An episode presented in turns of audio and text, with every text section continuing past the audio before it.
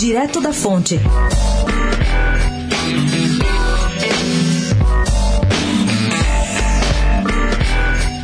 Preso no sábado na Bolívia e levado ontem para Roma, onde ficará no presídio de Rebíbia, às margens do Tibre, Cesare Battisti poderia tentar, junto à justiça italiana, obter o benefício dado no passado aos Pentiti, os terroristas arrependidos dos anos 70. Essa regra de fato existiu, lembrou a coluna jurista Walter Maierovitch, um dos maiores conhecedores do assunto e da lei italiana por aqui. A regra consistia em que quem se declarasse arrependido e totalmente dissociado de qualquer grupo radical poderia ter tratamento especial, quem sabe a redução da pena. Acontece que aquela norma simplesmente saiu de cena assim que a esquerda radical foi controlada no país. E tem um outro obstáculo.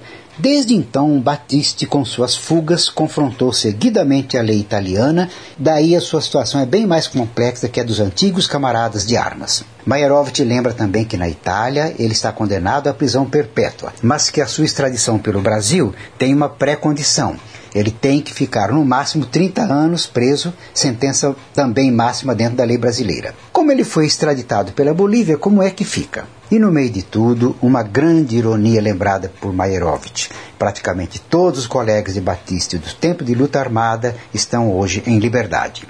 Gabriel Manzano, do Direto da Fonte, especial para a Rádio Eldorado.